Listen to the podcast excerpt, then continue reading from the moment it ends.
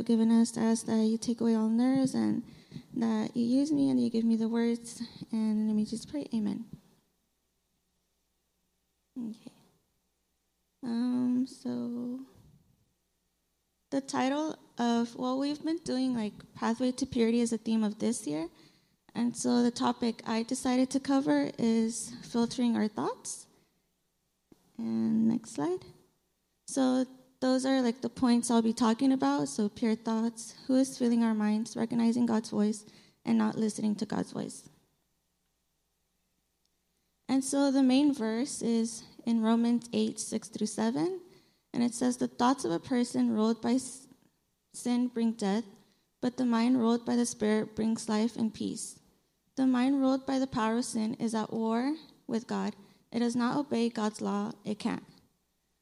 Um, so in this verse, Paul tells us that um, we can determine like our walk with God by where our mind is set at. And um, so this says the mind is, is, a, is the sorry is the strategic battleground where the flesh um, and the spirit fight. Um, oh, and it says people set their minds on the flesh can have good intentions. So an example of that point is found in Matthew six twenty three. It says, Jesus turned and said to Peter, Get behind me, Satan, you are standing in my way. You do not have in mind the things God cares about. Instead, you only have in mind the things humans care about. So, uh, Peter didn't have like the choice to reject God, but um, he listened to like what the Satan had like told him. Um, so he simply let his mind settle on the things of men instead of the things of God and Satan took advantage of it. So somebody like here at church as a Christian can also um, like we can let our minds be influenced by him, and even though we have good intentions, um, it can be affected if we don't like recognize if it's God talking to us or not. And yeah, so Peter is a perfect example of how a sincere heart with man's thinking can often lead to disaster. And then, so the first point is what are pure thoughts? So um, I had put filtering your thoughts, and a filter is something that takes out unwanted material and recognizes things that can be taken out. So, question to you guys is Does your filter work? And do we recognize when there is an unwanted thought and filter it out? So, just how Peter really didn't recognize if what he didn't really realize what he was telling Jesus um, was wrong, we can do the same. And just like how it says for a filter, we should be able to recognize if it's from God or not. And then. So then these are some of the notes that I got from when Brother Jay presented like this topic to us. And it says, um, so purity says freedom from adulteration or contamination immorality, especially of a sexual nature. So then the definition of contamination is something that makes a place or substance, such as water or food, no, log- no longer suitable for use. Um, so sometimes when um, we like let our minds become like influenced by like not only what like but I mean influenced by what the world has to say and like we don't pay attention to like if it goes against God's word or not, um, it can affect us. Or sometimes like even like for example fear, that's something that um, God hasn't put something inside of us, and we if, if we let it like stay inside of us, then we won't be any use to God because we'll let fear rule over. And then to adulterate means to take some to make something impure or alter its original form by adding materials or elements that aren't usually part of it especially inferior inferior ones. So the same thing. Um, if we listen to like what social media has to say and like not really like pay attention to what they have to say and just like accept it, um, then the same thing like it'll start like contaminating our minds, and um, like we won't like if we don't really know God's word, then we won't be able to tell like what's right or wrong. And then for something to be pure, um, I mean, so for something to be pure gold means that it's gold and nothing else. Um, and so purity communicates wholeness and not having anything else within it.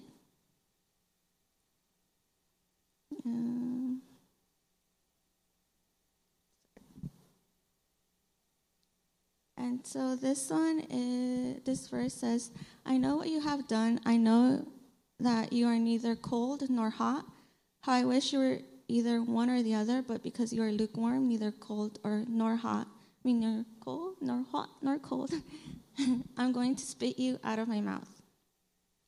Um, so this is um, talking about um, Laodicea, and they're using the streams of that the two streams that came. One was hot, one was cold, and they would mix and be become lukewarm. And so they were using that as to describe Laodicea as well. Um, and so God's saying that we shouldn't be mixed um, with anything else. We shouldn't. We should be one or the other, and not something together. Um, and so this reminded me, like, to a trip to Hawaii that I took. We went to snorkel at this beach, and um, um, where we went, it, fresh water would go into the ocean, and so the fresh water would be really cold, and the salt water would be really hot. And um, the person that was with us explained that, like, oh, um, it's because the stream comes down to the ocean, and if you look with your goggles, it looks blurry because when they mix, it has like effect and it makes it blurry. Um, so the same thing, like um, if we become mixed, then we're blinded to the lies of like the world or um, anything that goes against God's word.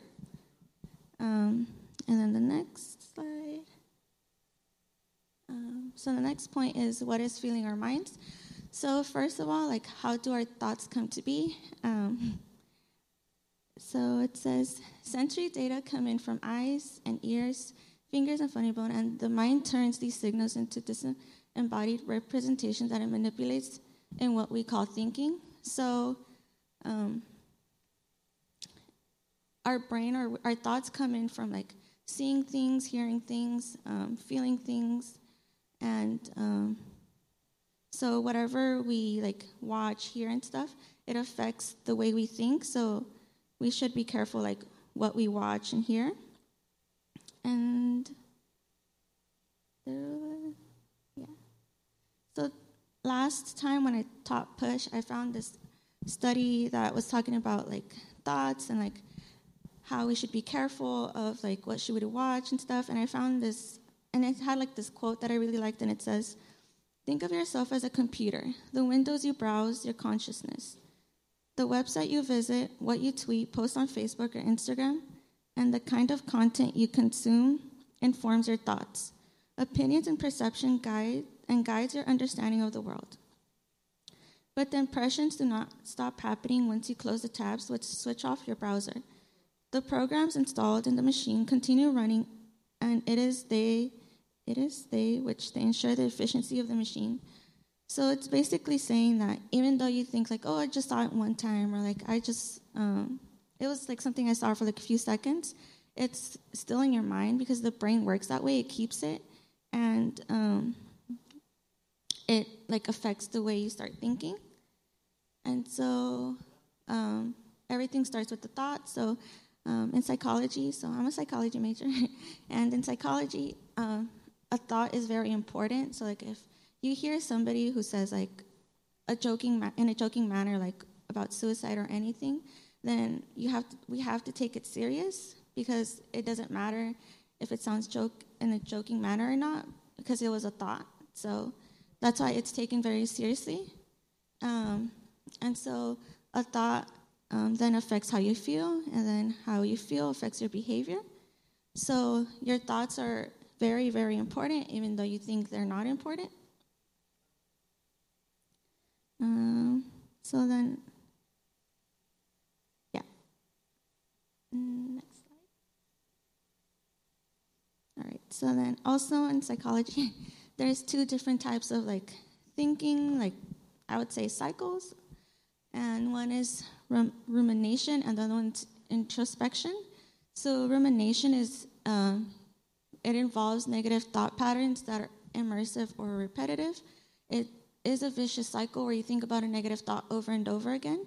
So this is um, something like people with depression or um, any other kind of disorders they deal with because they keep like that negative thought turning and turning in their heads. And um, in Philippians 3:13, it says, "Brothers and sisters, I do not consider that I have taken hold of it yet, but here's one thing I do: I forget what is behind me. I push hard towards what is ahead of me." So this is um, Paul saying, like, um, even though he has made mistakes, like he doesn't think of those. He like keep push he keeps pushing forward and doesn't look back. And that's something we should also do. Like we commit mistakes. Like you know we might be embarrassed or like um, like yeah embarrassed of it, and we don't have to like keep thinking about it because God has forgiven us for that and stuff. And then introspection says the examination of one's own conscious thoughts and feelings. So it's just this is the opposite of rumination. Instead of like um, keep you keep thinking about that negative thought, instead of you examine like what like those that thought you're feeling and then grow from it. And so the next one. No.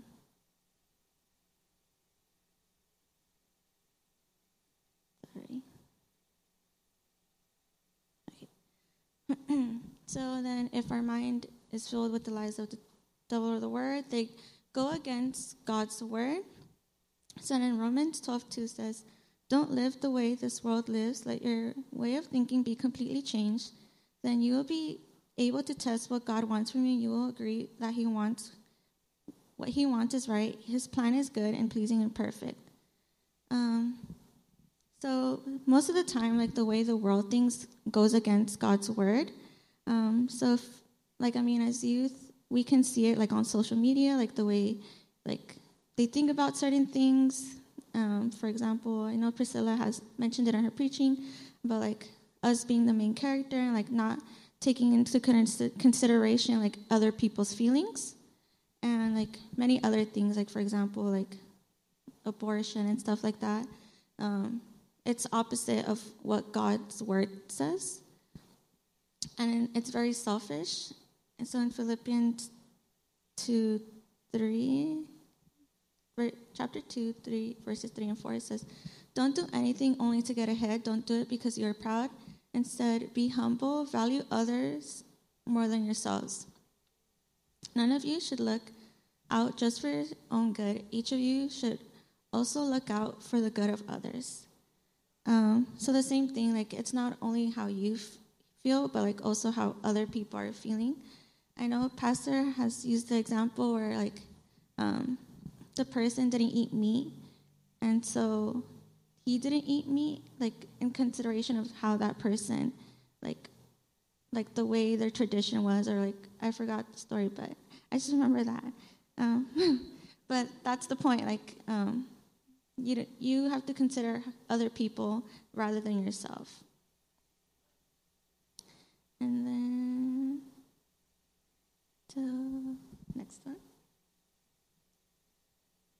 Oh, and then he puts doubt in your mind. And in Genesis 3 1, it says, The serpent was more clever than any of the wild animals the Lord God had made.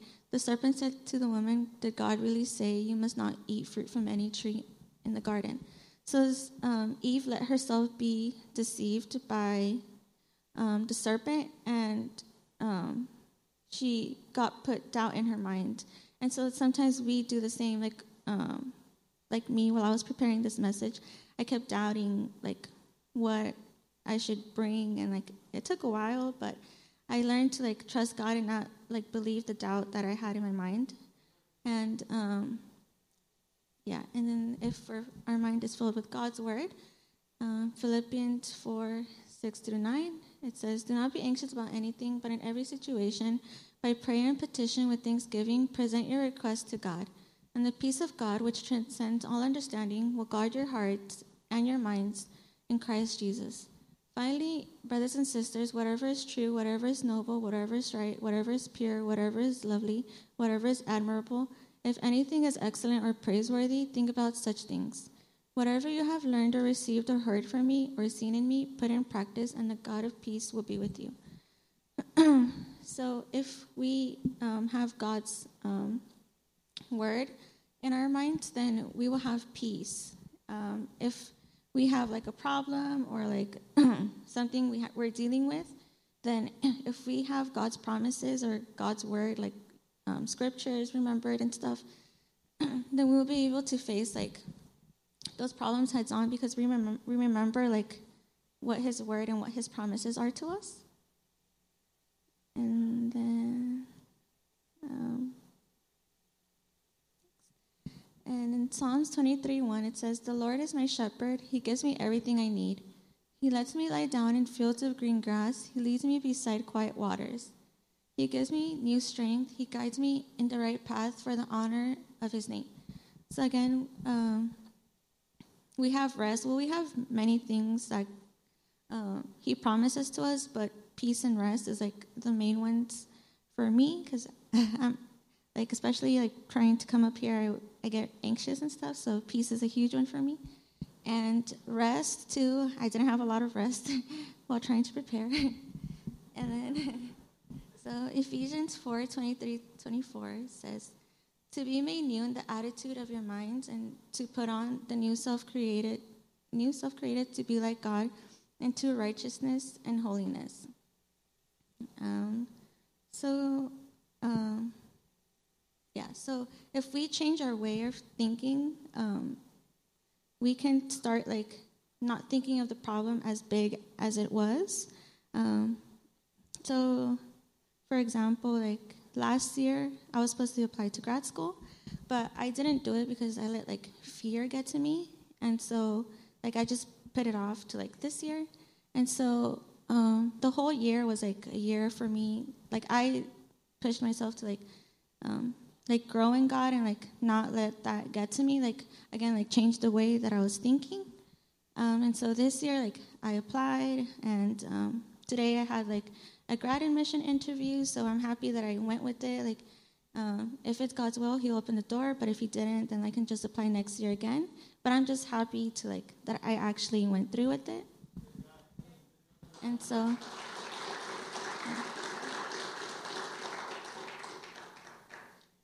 And um, the next one. So it says, Do we recognize God's voice?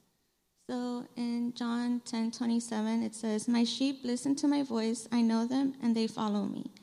So um, usually um, we're referred as sheep, and I was looking at it and was studying sheep, and they said that sheep recognize their shepherd. And so as sheep, uh, we should be able to recognize like uh, God's voice when He's talking to us because He's our shepherd. And so sometimes we dismiss when God talks to us because we're not familiar with the way He talks to us. So we think like He has like a booming voice or and stuff like that. And sometimes He talks to us like in our thoughts or um, in different ways, like through a person. Um, and we don't really recognize it because we're not familiar with the way He is. And then, how can we recognize God's voice better. So we can recognize His voice better by like having a relationship with God, like um, spending time with Him. Um, so getting to know God and spending quality time with Him. So um, my love love language is like quality time, and so if I want to get to know somebody, then I would want to spend quality time with that person. And so God is the same way, right? So if what am I? I can't phrase it, but um, so yeah. So if my love language is quality time, and I want time with people, with somebody, then God is the same way. He wants um, time with us because He's like a relational uh, God. He wants to have a relationship with us personally, and also um, reading His Word will also um, let us know about Him too like the way he is, like his personality and stuff like that. And then, next one. And so worship is also a way we can um, like get to know God. So a quote in this book that I was reading says, "When we want to hear God's voice, it is key to spend time worshiping Him first. Whenever we worship the Lord, we open the lines of communication with Him. We come to His presence with singing and into His courts with praise." Um, so I, tonight we're going to have like uh, worship service and intercession, and so it's going to be a great opportunity to like you know start communicating with God. So um, it's communication is like a two-way street, so it's not only you talking to Him, but Him talking back to you as well. And so true worship is based on the desire to honor God. It is not based on personal preferences or priorities. It is a focus on Him so the same thing when we worship God, it's not like asking him for things, but it's focusing on like how great he is and who he is. And um, next slide.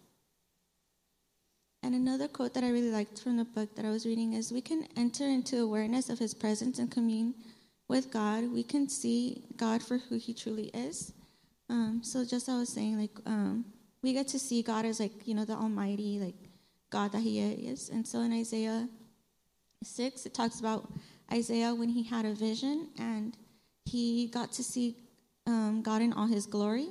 And when he saw that the angels were worshiping Him and he saw all that, he realized how small He is. And the same thing with like um, our problems too. When we worship God, we realize that the problem isn't as small because we have God who's like handling it.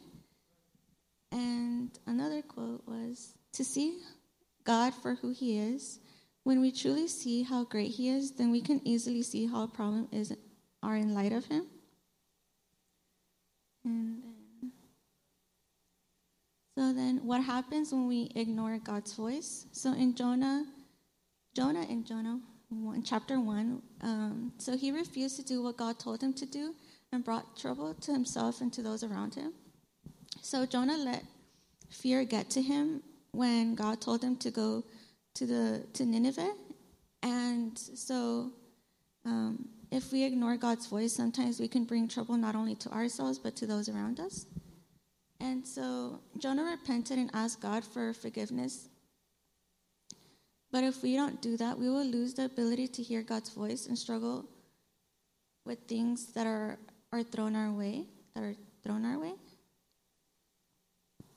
And um, so then trust, we must trust God and do it. So um, faith without works is dead. And in um, James, it talks about like a person, well, yeah, it talks about a person who is hungry and needs food, but if that person is hungry and needs food, and if you tell them to go in peace and be filled, will it do anything for that person? Um, it won't do anything. So something needs to be done, in the same with our faith, right? We don't just like say it with our words, but with our actions as well. Um, so when we ignore God's voice, um, we miss opportunities or blessings. So this happened recently. Um, so again, I was applying to grad school, and I had made like a track list and everything, and I had the deadlines. And so, um, for some reason, I thought one of my applications was due March 15, but it was actually due March 1st. and um, like two days or a day before, Brother Jay asked me like, "Oh, like how's your application for Cal State Dominguez?" And I was like, "Oh, it's fine." And after he said that, like um, something in me was like, oh no, you should go check it, like see like what you need to do, like finish it on like before time. Well, I was thinking before time, and the next day I go and it's like I realized that that was the deadline, so I missed it and I didn't get to apply there. Um, so that's like an example in my life where um, if I would have acted faster, then I wouldn't have missed the deadline. And then um, like another testimony of like how my thoughts kind of affected my life was like mm, around 2019 and like later 2018 like i kept having like thoughts of like wanting to leave the board um, like i didn't i had been in it since like 2015 i think around that time. And um, around so 2000 later 2018 2019 i didn't um, feel like i belonged anymore. Um, i just felt like i wasn't like a useful person in there or like um, i wasn't like helpful or like good enough to be in anymore. So um, when i didn't want to be in it anymore i like spoke to like my mom and stuff and i was like oh like i want to leave and stuff and she was like oh but why and like and I just told her like the reasons, and she told me like, "Oh, pray to God and like leave it in His hands." And so I was like, "Okay, sure, I'll pray."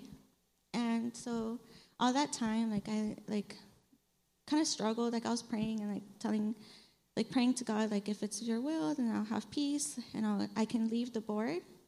And so I didn't leave, but um, that's because in 2020. Um, well, around, yeah, later 2020, like um, we started this discipleship with like rethinking your life, and so that has been like a real blessing to my life because like everything they talked about, like it's what kind of what I was struggling with and like um, believing like lies and all that stuff, like that were like being put in my mind, and. Um, And